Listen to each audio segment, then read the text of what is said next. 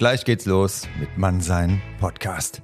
Vorher empfehle ich dir noch zwei Live-Veranstaltungen. Am 18.11.2023 die Macht der Körpersprache, wie du selbstbewusst auftrittst und was eine attraktive Körpersprache ausmacht. Das und einiges mehr mit dem Körpersprachentrainer Uli Wieland in Darmstadt ab 18 Uhr am 18.11. Am 2.12.2023 dann innere Stärke, äußere Ausstrahlung, was Männer und Frauen attraktiv macht, wie du eine Ausstrahlung und Anziehung entwickelst, die andere Menschen magisch anzieht. Darum und um einige interessante Punkte mehr geht es am 2.12. mit Nathalie Berger in Frankfurt am Main. Du findest alle Infos auf meiner Homepage unter der Rubrik Events und in der Podcast-Beschreibung habe ich es dir auch verlinkt. Ich würde mich sehr freuen, dich auf einer der Veranstaltungen begrüßen zu dürfen und jetzt viel Spaß mit der Episode Mannsein Podcast. Bis dann, dein Nico.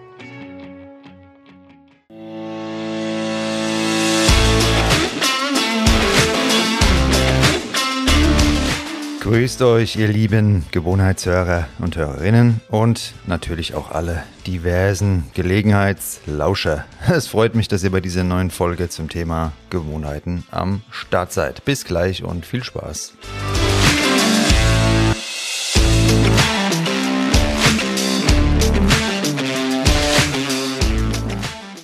Ja, Servus miteinander nochmal, beziehungsweise ich bin ja hier in Frankfurt. Gude, meine besten, meine, ja, besten ist ja geschlechtsneutral, oder? Gewohnheiten, die haben eine große Macht über uns und nicht jede davon bringt uns im Leben weiter. Genau aus diesem Grund wollen wir uns heute dieses Thema mal zusammen anschauen. Es gibt so manche ungesunde Gewohnheit, wie zum Beispiel Rauchen oder auch einfach Gewohnheiten, die unsere Weiterentwicklung behindern.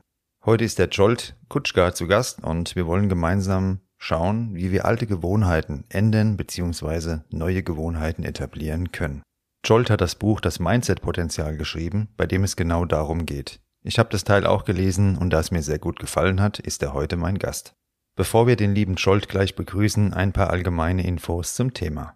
Zunächst einmal haben Gewohnheiten natürlich auch eine wertvolle Funktion.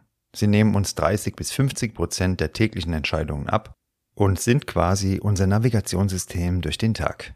Es geht also nicht darum, keine Gewohnheiten zu haben, sondern die richtigen. Wie schaut jetzt zum Beispiel bei mir der Morgen aus? Ja, die Alexa, die weckt mich jeden Tag um 5.30 Uhr. Oh ja, das ist eine harte Zeit. Dann sage ich ihr ein bis zweimal Schlummermodus 10 Minuten aktivieren. Spätestens nach der zweiten Schlummerrunde, da realisiere ich dann langsam, ja, ich muss wirklich jetzt mal aufstehen. Und der erste Gang ist bei mir immer in die Küche an den Kaffee, Vollautomat, den aktivieren, danach unter die Dusche, Klamotten raussuchen und bei einer Tasse Kaffee ein paar Zeilen in einem Buch lesen. Wenigstens ein paar inspirierende Gedanken kann ich so bereits direkt in den Tag mitnehmen. Und los geht's. Keine spektakuläre Morgenroutine, aber meine. Ihr kennt ja vielleicht auch diese YouTube-Videos von diesen Fitnessgurus, ähm, die euch da erklären, dass sie jeden Morgen ein Programm fahren, wie beim Auftakt einer Olympia-Veranstaltung. Glückwunsch dazu an dieser Stelle.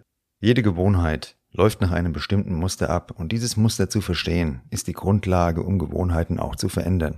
Wie ich es dir in der Folge Inneres Kind ja bereits erzählt habe, folgt unser Verhalten immer einem bestimmten Reiz. Wenn dich etwas nervös macht, greift dein Gehirn auf bekannte Muster zurück. Unabhängig davon, ob diese Muster auch gesund sind. Bei einem Raucher wird der Griff zur Zigarette wohl auf zahlreiche Reize folgen. Nikotin sorgt für einen kurzen Kick und belohnt den Raucher quasi damit. Gewohnheiten entstehen also aus einem Reiz, auf den ein Verhalten folgt, welches uns vermeintlich belohnt. Es wird dabei zwischen Verhaltensgewohnheiten und Denk- bzw. Gefühlsgewohnheiten unterschieden. Eine Verhaltensgewohnheit wäre zum Beispiel Rauchen oder exzessiver Sport bei Stress. Es wird uns also selbst über unser Verhalten deutlich. Hier läuft gerade eine Gewohnheit ab. Bei Denkgewohnheiten ist dieser Kreislauf jedoch deutlich schwerer zu erkennen. Unser Unterbewusstsein, wie du es ja bereits bestens weißt, regelt einen Großteil unseres täglichen Lebens.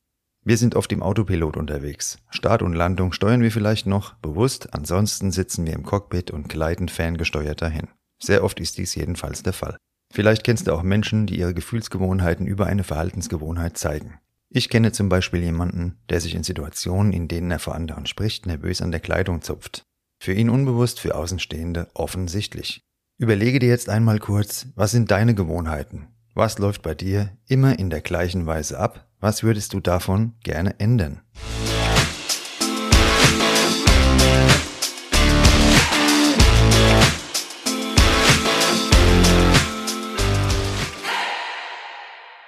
Unsere Gedanken führen uns leider allzu oft in die Irre.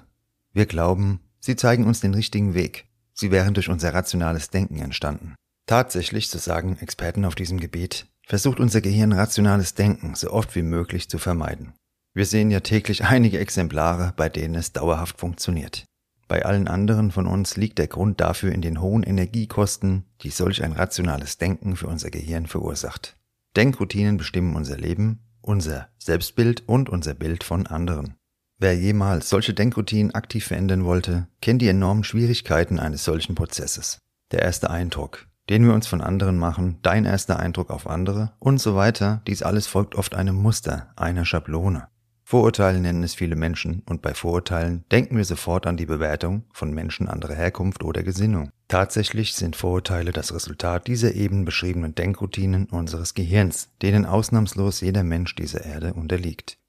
Es gibt aber einen Teil, zu dem du mit dem Hören dieser Folge ja gehörst, der diesen Kreislauf bewusst verlässt. Wie reagierst du auf Kritik, auf persönliche Angriffe, es gibt positive Denkmuster, die dir dein Leben leichter machen und es gibt negative Denkmuster, die dir dein Leben sehr stark negativ belasten können. Auch dies sind Gewohnheiten. Neben den eben beschriebenen Denkgewohnheiten folgen auch unsere Gefühle solchen Mustern. Bist du eher zurückhaltend? Bist du selbstbewusst? Wirst du schnell ängstlich oder gehst du mutig voran? Wann immer sich bei dir auf bestimmte Situationen die immer gleichen Gefühle zeigen, werden diese Gefühlsgewohnheiten aktiv. Bei all dem kommt Gewohnheiten eine überlebenswichtige Funktion zu. Sie helfen uns bzw. unserem Gehirn jeden Tag durch eine Reizüberflutung hindurch. Müssten wir jeden der vielen tausend Schritte und Entscheidungen tagtäglich bewusst wählen, wären wir heillos überfordert. Auch bei der Entwicklung eines Kindes spielen Gewohnheiten eine wichtige Rolle. Forscher konnten nachweisen, dass Kindern, denen zum Beispiel geregelte Essenszeiten und andere Routinen fehlen, später gegenüber neuen Situationen ängstlicher reagieren als Kinder mit solchen wiederkehrenden und somit kalkulierbaren Mustern. Auch beim Vertrauen spielen Gewohnheiten eine große Rolle. Wenn du zum Beispiel etwas lernst und wiederholt eine positive Erfahrung dabei machst, stärkt dies dein Vertrauen. Gleiches gilt für zwischenmenschliche Beziehungen. Wiederholte Zuneigung und gemeinsame Gewohnheiten machen starke Beziehungen laut Verhaltensforschern erst möglich.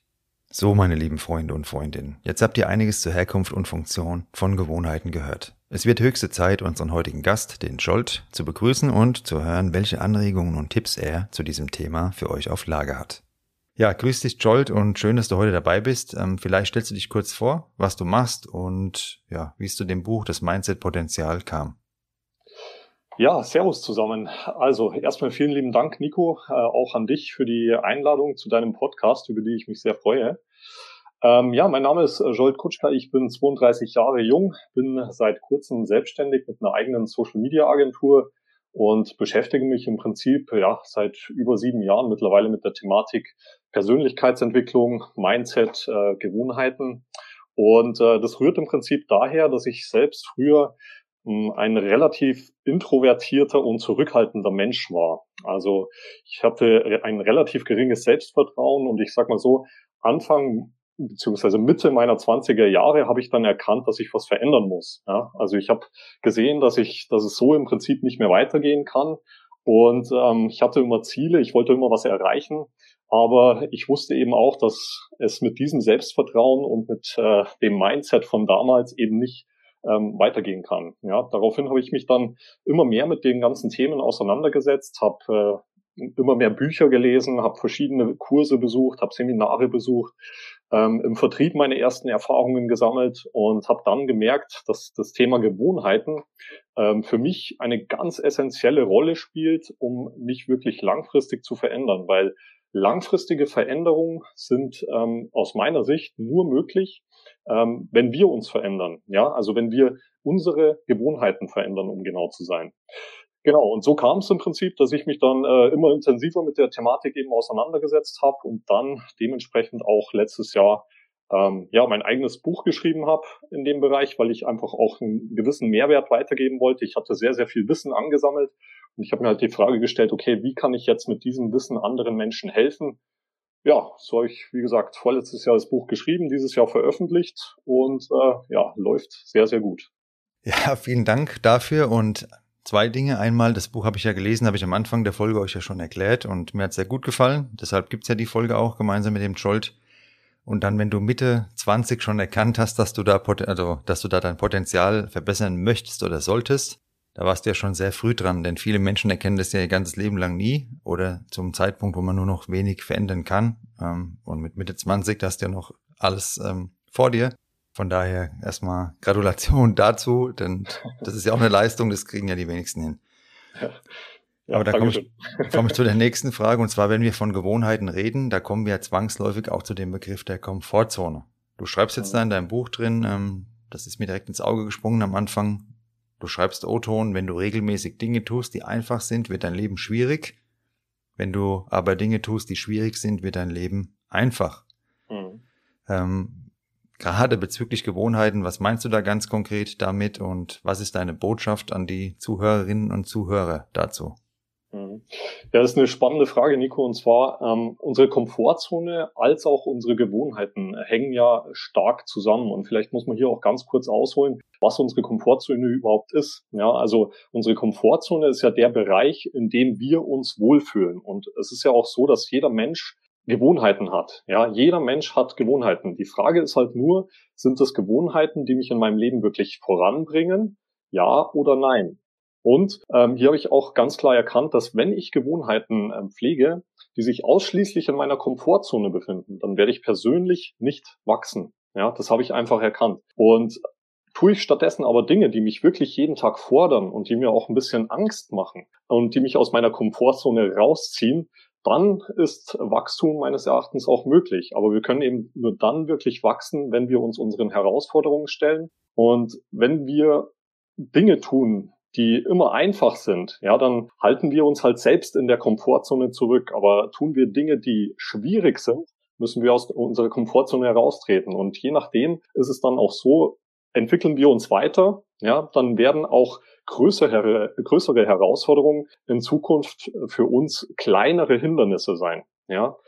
Ähm, und wenn wir am Ende auch mental so aufgestellt sind, dass wir sagen, hey, egal wie groß die Herausforderung ist, ich kann das schaffen, äh, dann ist für uns am Ende auch sehr viel mehr möglich. Und das hängt halt alles ähm, oder das geht halt alles einher mit unseren ja, tagtäglichen Gewohnheiten.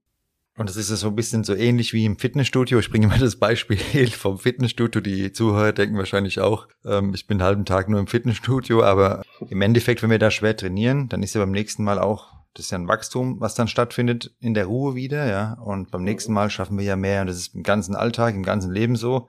Wenn ihr irgendwo rausgeht und habt Schiss, es kann was passieren und traut euch dann, das ist ein gutes Gefühl, ihr hattet Mut und beim nächsten Mal ist das, ist das dann schon für euch normal und ihr traut euch wieder mehr. Nur wenn ihr natürlich jedes Mal nur rausgeht, Kopfhörer drin, gesenkter Blick, oh Gott, hoffentlich hat mich niemand angeschaut, ähm, ja, dann kann nicht viel passieren, dann tretet ihr halt auf der Stelle. Also so ähnlich ist es ja, was du da uns erklärst.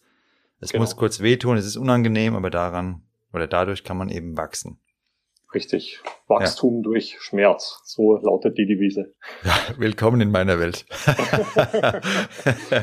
ja, ich denke auf jeden Fall, fast jeder von uns hat gewisse Gewohnheiten, ne?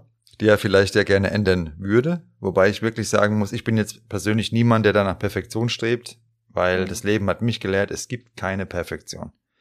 Nur trotzdem lohnt es sich natürlich gewisse Gewohnheiten, die ungesund sind, also ja, destruktive Gewohnheiten auch zu verändern. Mhm. Ähm, was kannst du denn empfehlen, um eine Gewohnheit nachhaltig zu ändern? Jetzt haben wir ja Neujahr und viele mhm. Leute wollen da ja eine Gewohnheit vielleicht abschaffen, ändern, was Neues etablieren. Ja, mhm. welche Zeit und Energie ist aus deiner Sicht erforderlich und wie kann man seine Muster am effektivsten ja verändern? Ähm, du sprichst hier schon ein ganz wichtiges Thema an, Nico, und zwar die Perfektion. Ja, also keiner von uns ähm, ist perfekt und es ist auch überhaupt nicht notwendig, perfekt zu sein. Und äh, oftmals ist es aber hier auch der Fall, dass Menschen meinen, sobald sie sich neue Gewohnheiten aneignen, müssen sie nach Perfektion streben. Aber das ist halt einfach nicht der Fall. Ja, eine Gewohnheit hilft uns einfach dabei, ähm, Energie zu sparen. Also um da vielleicht mal kurz drauf einzugehen: Unser Gehirn ist ja grundsätzlich so eingestellt dass es so wenig Energie verbrauchen möchte, wie es nur geht. Und wenn wir jeden Tag Dinge tun, die wir gestern schon getan haben und vorgestern schon getan haben und die Tage davor schon, ja, dann ist es für unser Gehirn ähm, oder dann ist die Tätigkeit für unser Gehirn einfach mit immer weniger Energie verbunden. Ja, das heißt, die, Auf, äh, die Aufgabe, die uns Anfang sehr, sehr schwierig erschien, ähm, kann mit der Zeit, mit der Wiederholung immer einfacher werden. So, das heißt, äh, diese Mauer, die wir uns ähm, zuvor noch vorgestellt haben, ja, diese Riesenhürde dieser, dieser neuen Tätigkeit, die wird halt immer kleiner mit der Anzahl der Wiederholungen. Und jetzt stellt sich natürlich die Frage, was muss ich denn tun, um an mein Ziel zu kommen? Um hier vielleicht ein kurzes Beispiel zu nennen, ich akquiriere zum Beispiel aktuell Neukunden ja, für mein Geschäft und das über das Telefon. Und ich habe mir als Ziel gesetzt, jeden Tag mindestens 20 Anrufe zu machen. Ja, also jeden Tag mit 20 Menschen über dieses Geschäft zu sprechen. Jetzt ähm, scheint es natürlich am Anfang sehr, sehr schwer, ähm, 20 Anrufe zu machen, aber mit jedem Tag wird's einfacher. Und das ist das, ähm, was man sich immer vor Augen halten muss. Die meisten machen das einen Tag, zwei Tage, drei Tage. Also am vierten Tag kommt schon irgendwas Blödes dazwischen und dann denken sie sich, ach, äh, nee, heute lasse ich es mal ein bisschen schleifen. Aber genau hier heißt es halt einfach äh, weitermachen. Ja, also wir müssen die schwierigen Dinge am einfach nur so oft wiederholen, bis sie leicht werden. Und dann können wir uns auch steigern. Das heißt, am Anfang ist es wirklich nötig, erstmal zu verstehen, wie eine Gewohnheit sich etabliert und warum es uns so schwer fällt. Weil wenn man versteht, weshalb es am Anfang uns so schwer fällt, dann wird's schon, dann, dann ist schon viel gewonnen, weil dann wissen wir auch, dass es ganz normal ist, dass es am Anfang schwer ist. Und dann wissen wir auch, dass es mit der Zeit leichter wird. Und am Ende heißt es halt dann einfach durchbeißen, bis ja diese Komfortzone, der die uns ähm, im Prinzip eben irgendwo zurückhält, ja, durchbrochen ist. So, und welche Zeit und Energie ist dafür äh, nötig, hast du gefragt. Es ist natürlich so, um eine neue Gewohnheit zu etablieren, sagen manche, benötigt man 21 Tage. Wieder andere sagen, es braucht 30 Tage. Wieder andere sagen, es braucht 60 Tage. Wieder andere sagen, es braucht 90 Tage. Ich persönlich habe ja auf meinem Buch stehen, in 88 Tagen zur besten Version deiner selbst. Ich habe mich hier ganz bewusst an den 90 Tagen ähm, orientiert. Fakt ist aber auch, dass die Wissenschaft herausgefunden hat, dass es ganz egal ist, wie viele Tage wir benötigen, sondern es geht eher darum, wie oft wir etwas in einem bestimmten Zeitraum tun. Das heißt, wenn ich in 21 Tagen zehnmal am Tag etwas mache, habe ich diese Tätigkeit nach 21 Tagen 210 Mal wiederholt. Wenn ich aber 21 Tage lang nur etwas einmal mache, ja, dann habe ich es halt nur 21 Mal wiederholt. Da liegt dann am Ende ein Unterschied von ungefähr 190 Wiederholungen. Unser Gehirn lernt halt ausschließlich durch Wiederholung. Das heißt, wenn wir etwas immer und immer wieder tun, dann lernt unser Gehirn und je öfter wir das tun, desto leichter wird's. Und genau darum geht's. Es ist ganz egal, wie viel Zeit wir benötigen. Es geht viel, viel, äh, viel mehr darum, wie oft wir es in diesem Zeitraum tun. Du hast jetzt eine Sache am Anfang gesagt, die hat mir gut gefallen, und zwar, dass unser Gehirn versucht, Energie zu sparen. Ja, und bei manchen Leuten, die ich jetzt hier in Frankfurt tagtäglich sehe, hat's funktioniert. Da wird Energie dauerhaft gespart. Aber jetzt kommen wir, kommen wir wieder zum Ernst der Sache zurück. Auf jeden Fall, was du sagst, ist wirklich so. Das ist der Kern von Veränderung, dass man eben diesen Anfang durchbricht und auch mit Leuten auf Instagram, die mir jetzt geschrieben haben, das habe ich genau das festgestellt, was du mir jetzt äh, gerade auch nochmal berichtet hast. Die haben Ideen, die fangen irgendwas an und nach kurzer Zeit ist Ende, weil die gar nicht diese Entschlossenheit haben, gar nicht verstehen, dass dieser Wiederholungs Druck hätte ich beinahe gesagt, dass diese Wiederholung erforderlich ist, um irgendwas dann einzuschleifen, dass es einfacher wird, leichter wird und irgendwann auch den Erfolg bringt. Mhm. Ähm, und das ist die wesentliche Botschaft, die ich jetzt rausziehe nochmal, was du jetzt nochmal zusammengefasst hast. Es, hast. es ist schwierig am Anfang, weil unser mhm. Gehirn sagt, bleib da, wo du bist, da ist es angenehm. Passt so für dich. Mhm. Bei dem Großteil der Menschen funktioniert dieser Mechanismus, die sehen wir jeden Tag, wenn wir da rausgehen. Aber ihr hört ja den Podcast, ihr wollt ja, dass es bei euch anders läuft und deshalb Hört nochmal genau von Anfang an, spult das Ding nochmal zurück am Ende, hört nochmal an, was euch der Jolt dazu gesagt hat und dann macht's auch so. Jetzt habe ich aber die nächste Frage an dich und zwar in unserer heutigen Medienlandschaft, Gesellschaft, ja. Da sitzen wir ja nach der Arbeit teilweise stundenlang vorm TV, vor dem Smartphone oder dem PC. Auf der Arbeit schon die ganze Zeit in den PC reingeschaut, ja. Eine E-Mail bekommen nach der anderen, ein Anruf, ein WhatsApp nebenbei noch am Privathandy. Mhm. Und dann gehen wir nach Hause und es geht gerade so weiter. Schlaf kommt dann oft zu kurz. Das ist auch bei mir teilweise so, gerade jetzt mit dem Projekt, klar, man macht abends noch was und da bin ich ganz ehrlich, und Schlaflosigkeit ist einer der größten Risikofaktoren für alle möglichen Krankheiten. Und da sind ja sehr viele Menschen davon betroffen, das ist ja eine sogenannte Volkskrankheit. In deinem Buch, da empfiehlst du unter anderem ein frühes zu Bett gehen und früh aufstehen. Wieso ist es so? aus deiner Sicht sinnvoll und was ist denn der Effekt, wenn ich mich früh ins Bett lege? Ich mhm. gehe arbeiten und ich will doch abends endlich was vom Leben haben, Scholte, okay? Warum soll ich mich dann, wenn das Leben losgeht, ins Bett legen? Ähm, wieso soll ich diese Zeit mit Schlaf verkürzen? Erklär's uns. Mhm. Ja, weißt, äh, Nico, ich habe ja das Buch vorrangig ähm, erstmal für mich selber geschrieben damals. Ja, also ich ähm, hatte tatsächlich auch äh, nicht so viele förderliche Gewohnheiten und habe äh, mir überlegt, Mensch, wie kann ich denn mein Leben verbessern? Hier kam es halt oft vor, dass ich mit meiner Freundin auf der Couch gesessen bin, abends noch nach, nach der Arbeit. Wir haben äh, Netflix-Serien geschaut und die haben dann teilweise ja, mit ihren ganzen Cliffhangern äh, wurde dann halt mal aus einer äh, Serie zwei und dann aus der zweiten eine dritte. Und ähm, dann sind wir statt um zehn, um zwölf ins Bett gegangen und ähm, der Schlaf hat halt dann am Ende gefehlt. Und ich habe mir gesagt, okay, wenn ich mein Leben verändern möchte, indem ich mir gewisse Gewohnheiten äh, in meinem Leben etabliere, dann muss ich halt einfach konsequent sein. Dann muss ich wirklich mal sagen, okay, ab dem und dem Zeitpunkt gehe ich wirklich jeden Tag ins Bett. Und das Schöne ist, wenn wir unseren Tag durchleben, wir haben unseren Alltag, unseren Arbeitstag. Am Ende sind wir zu Hause, machen so unsere Abendroutinen. Wenn wir wissen, wann Feierabend ist, gibt uns das Ganze nochmal ein Stück weit mehr Struktur. Ja, und das habe ich erkannt. Wir liegen mittlerweile wirklich jeden Tag spätestens, allerspätestens um 10 im Bett. Ja, also wenn wir nicht wirklich um 21.30 Uhr schon im Bett liegen, was eigentlich zu 90 Prozent der Fall ist, ist es allerspätestens um 10. Und das ist halt einfach, weil wir uns das so zur Gewohnheit gemacht haben, dass wir diesen, diesen 21.30 Uhr, also diese Uhrzeit 21.30 Uhr im Blick haben. Deswegen wird's halt einfach auch nicht später. Und der Grund, warum ich das äh, als ja, Erfolgsgewohnheit auch im Prinzip äh, bezeichne, ist einfach der, weil ich das Ganze mit dem frühen Aufstehen natürlich auch verbinde. Also ich habe mein Buch ja um 5 Uhr früh geschrieben, also ich bin um 5 Uhr aufgestanden und habe das in den, in den ersten zwei Stunden des Tages geschrieben, weil ich da einfach am kreativsten bin. Jetzt ist es natürlich so, du hast es vorher schon gesagt, Schlaflosigkeit ist einer der größten Gesundheitsfaktoren, die uns negativ beeinflussen können, ja, wenn wir zu wenig Schlaf haben. Und die Wissenschaft hat ja auch herausgefunden, dass ähm, wir siebeneinhalb Stunden äh, Schlaf benötigen. Ja, der eine vielleicht ein bisschen mehr, der andere vielleicht ein bisschen weniger. Aber im Grunde genommen sind genau drei dieser Schlafzyklen ähm, von zweieinhalb Stunden essentiell, um wirklich ähm, ja uns optimal zu regenerieren.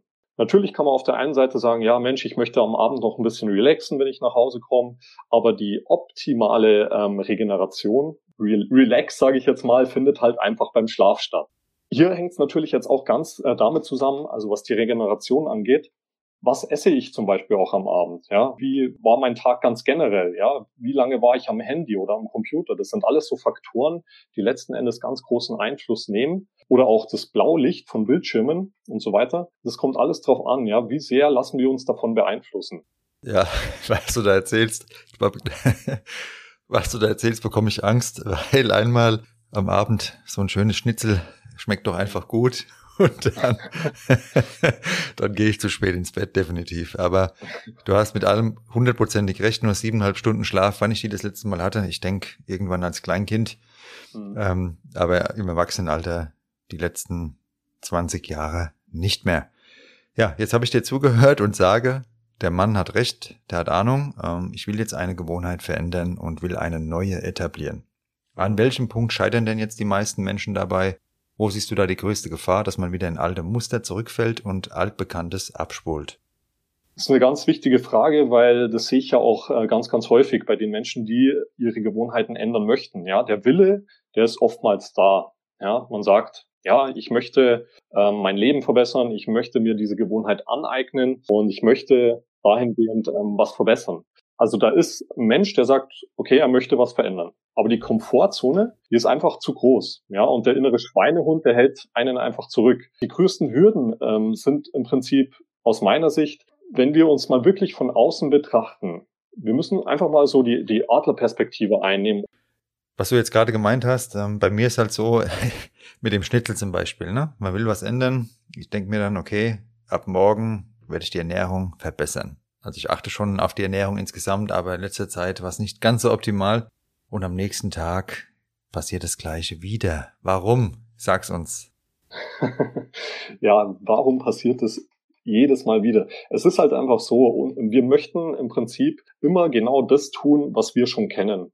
wir haben zwar den Drang, uns zu verändern, oder wir haben ähm, irgendwo den Willen, uns zu verändern, aber die, die Willenskraft fehlt halt am Ende. Das heißt, wenn ich ähm, etwas machen möchte, muss ich wirklich 100 Prozent dahinter stehen oder 101 Prozent. Ja, ich habe ja 100 Prozent Willenskraft, aber nicht beim Schnitzel. da fehlt sie mir. ja, kann ich, kann ich irgendwo verstehen. Ich habe Schnitzel früher auch ganz gern gegessen, bis ich Vegetarier geworden bin.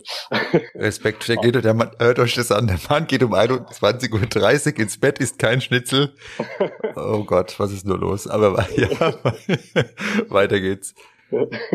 ähm, ja, aber am Ende, wie gesagt, wir wollen halt ähm, immer das tun, was wir schon kennen. Und äh, es fällt uns halt extrem schwer, aus unserer Komfortzone rauszugehen und etwas Neues zu tun. Aber wir müssen uns halt hier wirklich vor Augen führen, dass wir ähm, nur dann Veränderungen herbeiführen können, wenn wir wirklich von etwas überzeugt sind und wenn wir es wirklich, wirklich wollen. Ja, und hier müssen wir auch mal die, die Adlerperspektive einnehmen und einfach mal schauen, wo befinden wir uns? Ja, was tun wir so den ganzen Tag? Wir sollten uns unsere aktuellen Gewohnheiten, die wir so haben, erstmal ähm, bewusst werden. Ja, und dann sollten wir herausfinden, ist das, was ich tue, ähm, ist das eine positive oder eine negative Gewohnheit? Ja, das heißt, wir müssen gewisse Gewohnheiten, die wir negativ ähm, ja, haben oder tun, ähm, erstmal irgendwo versuchen zu reduzieren, aus oder erstmal ausfindig zu machen und dann zu reduzieren. Und dann können wir auch ähm, darauf reagieren. Ja, das heißt, ähm, eben auch wirklich handeln. Eine weitere Gefahr, in alte Muster zurückzukehren, sind aus meiner Sicht, also Gefahr jetzt in Anführungsstrichen gesehen, ist das Umfeld. Ja, also zum einen, wie gestalte ich mein Umfeld? Also zum einen in ähm, Form von Menschen. Lasse ich mich äh, von, von meinen Vorhaben äh, von anderen Menschen schnell äh, ja, abbringen? Oder bin ich es mir wert, zu, auch mal Nein zu sagen? Dass ich sage, hey, sorry, aktuell ist es schwierig. Das beschreibe ich zum Beispiel auch in meinem Buch, dass wenn, wenn du neue Gewohnheiten etablieren möchtest, du musst einfach mal einige Zeit sagen, äh, Nein sagen können. Ja, du musst es einfach erstmal durchziehen. Also wenn das nächste Mal ein Kumpel von mir fragt, heute Schnitzelabend, dann geht nix. Ja, wie gesagt, das äh, kommt halt ganz auf die Priorität an. Wenn, wenn du sagst, okay, dir ist das wirklich wichtig, dann zumindest mal für eine ganze Weile drauf verzichten. Also ich habe wirklich, ähm, als ich mir diese Gewohnheiten, die ich ja in meinem Buch beschreibe, als ich mir die angeeignet habe, da war es mir so wichtig, dass ich gesagt habe, hey, für die nächsten Wochen bin ich jetzt dafür erstmal nicht zu haben, weil gerade am Anfang ist es halt ganz, ganz wichtig, dran zu bleiben, weil wenn du es drei, vier Tage tust und am fünften Tag schon wieder ähm, der Kumpel auf, die, auf der Matte steht und sagt, hey, ähm, heute Abend gehen wir wieder fort oder gehen wir wieder Schnitzel essen oder was auch immer, ähm, dann ist der sechste Tag meistens schon wieder ja die komplett alte Routine. Also wir, wir fallen da meistens dann schon wieder komplett zurück. Und das ist halt die größte Gefahr bei dem Ganzen. Ja, das heißt, ähm, man muss wirklich auch mal Nein sagen können. Nicht für immer, nicht für immer, aber für eine gewisse Weile, bis ähm, das Ganze wirklich zu einer guten Gewohnheit geworden ist. Weil wenn wir das 90 Tage lang gemacht haben und am 91. Tag kommt der Kumpel dann wieder an und sagt, hey, gehen wir jetzt endlich mal wieder ein Schnitzel essen. Dann sagen wir, natürlich, ja klar, jetzt geht's, weil nach 90 Tagen ist es halt einfach so weit dann auch schon mal gefestigt.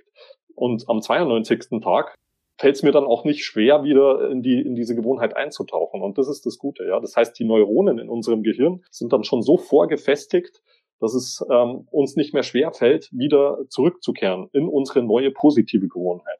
Und der nächste Punkt, ähm, was das Umfeld angeht, ist auch das, das materielle Umfeld. Ja? Das heißt, wie sehr lasse ich mich von etwas ablenken? Beispielsweise das Handy. Ja? Das Handy ist eigentlich die größte Ablenkung, die es auf dieser Welt gibt. Allen voran, wenn wir unsere Benachrichtigungen eingeschalten haben. Ja, ähm, du hast es vorher schon so schön erklärt. Wir funktionieren ja so, dass wir immer einen gewissen Auslösereiz brauchen, um etwas zu tun. Das heißt, äh, ganz generell, wir funktionieren ja so, wir wollen entweder immer ähm, Schmerzen vermeiden oder Freude erlangen. Und äh, sobald wir unser Handy in der Hand haben, ähm, schüttet unser Gehirn ja ähm, Dopamin aus. So, das heißt, ähm, es ist Freude für uns, dieses Handy in der Hand zu halten, aber insgeheim hat es halt auch langfristig gesehen sehr, sehr schlechte Auswirkungen. Wenn wir aber jetzt jedes Mal uns ablenken lassen und zu diesem Handy greifen, dann hat es meistens gleich nochmal die Folge, ähm, dass wir nicht nur zum Beispiel schnell Instagram checken, sondern wenn wir schon in Instagram drin sind, dann ähm, ja, schauen wir uns auch noch schnell die Stories an, dann gehen wir durch den Feed. Wenn wir fertig sind mit Instagram, dann checken wir noch schnell WhatsApp. Ähm, und dann hat es so eine ganze Kette an kleinen Gewohnheiten, die, die es nach sich zieht. Das ist im Prinzip der größte, ja, die, die, die größte Ablenkung und die, das größte Hindernis, um sich neue Gewohnheiten eben zu etablieren. Das heißt, wenn wir zum Beispiel auch sagen, Mensch, ich möchte weniger am Handy sein, ja, und ich möchte mir das zur Gewohnheit machen, wirklich nur eine Stunde maximal am Tag am Handy zu sein. Ja, dann müssen wir das halt einfach durchziehen und dann muss uns das auch bewusst sein. Das heißt, der Auslösereiz, wenn das Handy in Sichtweite liegt zum Beispiel, oder wenn es klingelt oder wenn es ähm, wenn's eine Benachrichtigung, wenn eine Benachrichtigung reinkommt, es muss uns halt einfach bewusst sein, dass wir nicht darauf sofort reagieren dürfen. Aber dafür ist halt, wie gesagt, da spielt das Bewusstsein und die Achtsamkeit auch eine ganz, ganz ausschlaggebende Rolle. Und da sind zwei Punkte noch, die ich noch sagen will dazu. Einmal hast du ja gemeint, ähm, man muss nicht für immer gewisse Dinge beenden, gewisse Kontakte. Ich bin der Meinung, es gibt Kontakte, wenn man sich weiterentwickelt, die irgendwann sich überholt haben, die enden irgendwann. Kann auch passieren, so habe ich es jedenfalls erfahren. Die richtig guten Freunde, die man langjährig hat, die gehören nicht dazu, um Gottes Willen. Aber es gibt auch Kontakte, wo man irgendwann sagen sollte, bringt mich das noch weiter? Ist das wirklich positiver Einfluss auf mich oder passt es in der Sicht vielleicht nicht mehr. Wenn ich jetzt sage, ich habe jetzt jemanden, mit dem ich immer dreimal die Woche Schnitzel essen, also so extrem ist es nicht, einmal die Woche vielleicht Schnitzel essen gehe und bin jetzt ab jetzt Vegetarier, und das meine ich jetzt mal ernsthaft, mhm. und er kann damit nichts anfangen, irgendwann passt vielleicht dann einfach nicht mehr. Es kann passieren, mhm. ne, von beiden Seiten. Also von daher, ich bin eher jemand, der sagt, wenn irgendwo ein Kontakt einen runterzieht oder vielleicht nichts bringt in der Entwicklung, jetzt nicht egoistisch gemeint, sondern dass ihr merkt, es ist irgendwo so ein destruktiver Einfluss dann würde ich den Kontakt lieber beenden, anstatt irgendjemandem einen Gefallen zu tun, meine Energie da abziehen zu lassen, ähm, weil das sind keine richtigen Freunde, der, wo es Energie kostet. Das ist, mhm. bei, bei einer richtigen Freundschaft merkt man einfach, da ist immer ein Ausgleich automatisch vorhanden, ohne dass man was dafür ja. tun muss. Das wollte ich noch dazu sagen. Und der andere Punkt mit dem Handy. Das ist für mich die größte Seuche überhaupt. Ich bin jetzt ja auch drauf, um den Podcast weiterzubringen, um Instagram zu befeuern, das alles. Aber im Endeffekt eine Beziehung, und da meine ich nicht nur die Beziehung zur Partnerin, wenn ihr Kinder habt, natürlich Kinder, egal wo, legt doch das Handy bitte weg. Ich sehe hier in Frankfurt Mütter, die schieben den Kinderwagen, die gucken ins Handy rein, die haben ein iPad, das ist für mich vollkommen krank, eingespannt im Kinderwagen. Das heißt, das Kind liegt im Kinderwagen, schaut in dieses iPad, in den Bildschirm mit irgendeinem Mist. Was vermittelt sowas? Das vermittelt Desinteresse und keine richtige Wertschätzung. Deshalb die zwei Punkte, die du angesprochen hast, so ein Handy, das ist für mich wirklich der größte Killer von Leistung, von Willenskraft, von Fokus, von allem, den es überhaupt gibt. Und ich bin oft selber ein Opfer davon, beziehungsweise habe mich da jetzt zum Opfer gemacht mit dem Instagram und Co. Wollte ich auch nochmal ganz kurz offen und ehrlich dazu sagen. Ähm, jetzt die nächste Frage in deinem Buch, da empfiehlst du ja auch die kalte Dusche zur täglichen Routine zu machen. Das ist mein Lieblingsthema. Das ist mir direkt ins Auge gesprungen. Warum? Ich bin bekennender Warmduscher, meine lieben Freunde und Freundinnen. Selbst nach der Sauna, ich liebe ja Sauna, dusche ich nicht eiskalt. Also ich muss sagen, niemals. So, aber jetzt ähm, kommen wir nochmal zu dem Vorteil, den du da beschreibst. Für mich ist es ja eine Tortur. Du sagst aber, das hat einen Vor du sagst aber, das hat einen, hat einen Vorteil, sorry, wenn man morgens kalt duscht und einmal durch die Hölle marschiert. Also so würde sich das für mich anfühlen. Du hast ja bei Instagram auch teilweise Videos drin, wo du da in Eisbaden machst. Höchsten ja. Respekt. Das wäre für mich also Folter hoch 10. Da würde ich dann danach Amnesty International kontaktieren. Aber was ist denn da jetzt der Vorteil davon? Ja, also ich muss ganz ehrlich sagen, Nico, ähm, die kalte Dusche zählt mittlerweile wirklich zu einer meiner Lieblingsgewohnheiten. Also ähm, auch wenn du es dir überhaupt nicht vorstellen kannst und du es eher als äh, Tortur betrachtest, ich liebe es mittlerweile wirklich. Also ich sage jetzt nicht, dass ich da ähm, so weit abgehärtet bin, dass es meine Komfortzone ist, ja, weil ähm, es ist auch für mich jedes Mal, also ich mache das jetzt seit knapp zwei Jahren, ähm, wirklich fast täglich. Also ich sage nicht, äh, ich würde jetzt lügen, wenn ich es in den zwei Jahren täglich gemacht hätte, aber ähm, zu 99 Prozent, sage ich mal, in der Zeit. Es ist aber einfach eine Gewohnheit, die mich unglaublich pusht, ja. Und ähm, das kennt vielleicht auch äh, jeder, der sich schon mal unter eine kalte Dusche gestellt hat. Also wenn man kalt duscht, dann fühlst du dich danach einfach energetisiert, ja, hellwach. Du äh, merkst deinen Körper, du merkst deinen Blutfluss, du bist einfach äh, völlig im Hier und Jetzt und ähm, ja, du stärkst natürlich auch deine Willenskraft. Und das ist im Prinzip, ähm, sind lauter Vorteile, die ich mir immer wieder vor Augen halte, die mich dazu ja bringen, ähm, diese kalte Dusche einfach jeden Tag auf mich zu nehmen. Genau, also du merkst und du stärkst natürlich auch deine Willenskraft. Ja, ich sag die warme Dusche ist eigentlich so der Inbegriff unserer Komfortzone. Und wenn wir unter der Dusche die ähm, bewusste Entscheidung treffen, aus unserer Komfortzone rauszugehen, und wir haben es ja vorhin schon gesagt, persönliches Wachstum findet immer außerhalb der Komfortzone statt. Das heißt, wenn wir dann äh, die Entscheidung treffen, da auszubrechen, also wirklich ähm, unter der Dusche stehen und dann ganz bewusst, während es noch äh, warm auf uns niederströmt, ähm, dann langsam rüberdrehen auf kalt. Ja, dann, dann entscheiden wir uns für Wachstum in dem Moment. Unsere Willenskraft ist ja, wie gesagt, eine Kraft, die wir trainieren können. Und unsere Willenskraft ist auch etwas, das wir in unserem Leben benötigen, ja, in allen Dingen, die wir tun. Wenn wir irgendwo erfolgreich oder in, in gewissen Dingen erfolgreich werden möchten, dann brauchen wir immer eine gewisse ähm, Willenskraft. Und diese Willenskraft können wir halt unter der Dusche stärken. Ja, und das habe ich erkannt. Und seitdem ich das mache, wie gesagt, mein komplettes Leben, ich möchte das jetzt nicht nur auf diese ein, einzige Gewohnheit zurückführen, aber ähm, diese Gewohnheit hatte einen extrem starken Einfluss darauf, wie sich jetzt meine letzten zwei Jahre auch entwickelt haben, weil ich ähm, gemerkt habe, dass meine Willenskraft extrem verbessert wurde durch das Ganze. Ja, das hängt auch mit den anderen Routinen noch mit zusammen, die ich im Buch beschreibe.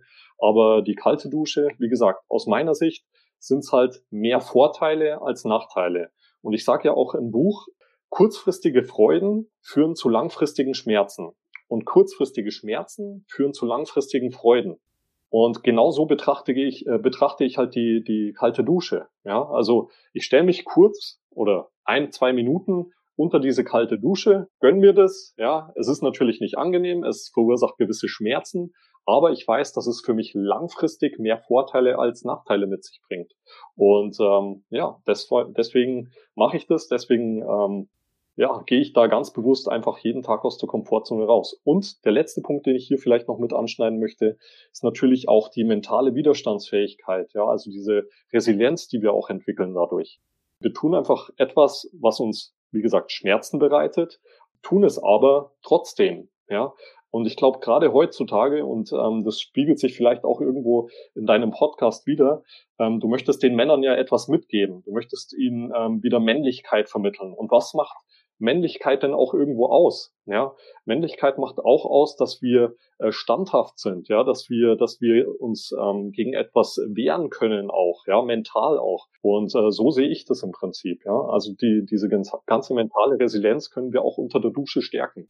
Also jeder, der von euch jetzt eiskalt duscht nach dieser Folge, schreibt mir bitte auf Instagram. Mich würde es mal interessieren, wer von euch zu den harten Jungs oder den harten Mädels gehört.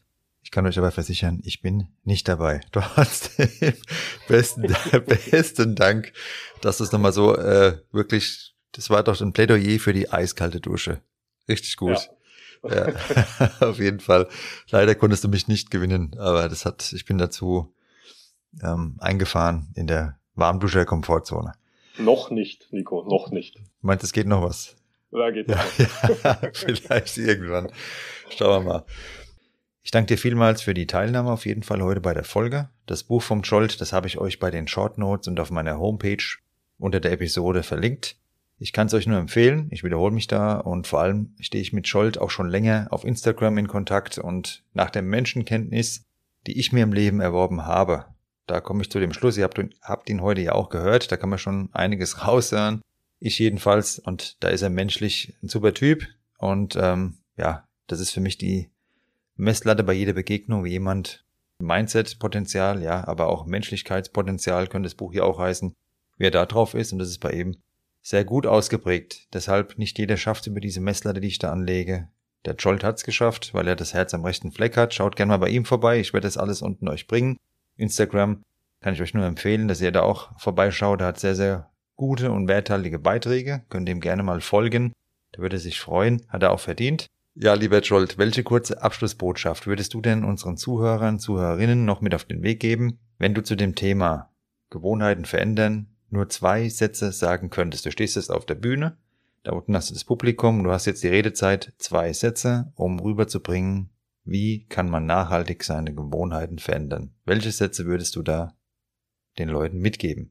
Ja, Nico, erstmal vielen lieben Dank nochmal für deine Worte und ich kann das natürlich auch alles äh, nur so zurückgeben und auch ähm, vielen Dank nochmal für die Einladung zu deinem Podcast. Und ja, was wäre meine Abschlussbotschaft? Also, wenn du dein Leben wirklich verändern möchtest, ja, also wenn du bereit bist, positive ähm, ja, eine positive Zukunft für dein Leben zu kreieren, dann musst du bereit sein, aktiv deine Gewohnheiten zu verändern. Und ja, es ist schwierig, ja, es kann Schmerzen verursachen, aber am Ende wird es sich lohnen. Ja, du musst einfach mal deine Wiederholungen durchziehen und dann wirst du auch an deinem Ziel ähm, ankommen. Also ihr habt es nochmal gehört, meine Lieben. Schmerz ist manchmal nicht nur negativ, sondern auch positiv, weil er Veränderung bringt, raus aus dem Gewohnten, aus den gewohnten Bahnen. Ich wünsche euch auf jeden Fall für das neue Jahr nur das Beste. Gesundheit, Glück, Liebe, Zufriedenheit und jetzt kommt das Allerbeste dieser Botschaft. Dieses neue Jahr, das kann zu jedem x-beliebigen Tag deines Lebens beginnen. Es ist vollkommen egal, wann du diese Folge hier hörst. Du musst nicht auf Silvester warten, um neue Vorsätze endlich in die Tat umzusetzen. An jedem Tag deines Lebens kannst du sagen, heute ist Neujahr. Ein neues Jahr mit neuen Gewohnheiten, neuen Erfahrungen, neuen Zielen. Also, meine lieben Freunde und Freundinnen, habt eine gute Zeit. Passt auf euch auf. Es würde mich extrem freuen, wenn ihr bei der nächsten Folge Mann sein wieder in 14 Tagen am Start seid. Folgt mir gerne auf Instagram, abonniert gerne den Podcast, schaut doch mal bei YouTube vorbei, wäre grandios. Und in der nächsten Folge geht es dann um das Thema Wiederholungen, nicht zu verwechseln mit den Gewohnheiten aus dieser Folge. Warum? Ja, eine Gewohnheit, ist ja eine Wiederholung, das ist schon klar, des immer gleichen Verhaltens und Denkens, wie ihr heute gehört habt. Jedoch können wir aus den Wiederholungen, die wir wahrnehmen, eine ganze Menge an Impulsen mitnehmen. Und darum geht es in der nächsten Folge, Impulse für eine Veränderung. Wiederholungen, die sind sehr kraftvoll und die haben mir persönlich zu den entscheidendsten Erkenntnissen verholfen. Wie du dein Potenzial anhand der Wiederholungen deines Lebens erkennst und diese Wiederholungen dir auch zeigen, was du verändern solltest. Darum geht's in der nächsten Folge. Bleib schön stabil, hab eine gute Zeit, lass es dir gut gehen, pass auf dich und deine Mitmenschen auf und bis bald, dein Nico.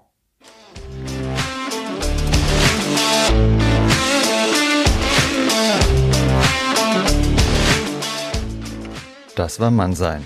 Von und mit mir, dem Nico. Danke fürs Zuhören und bis bald.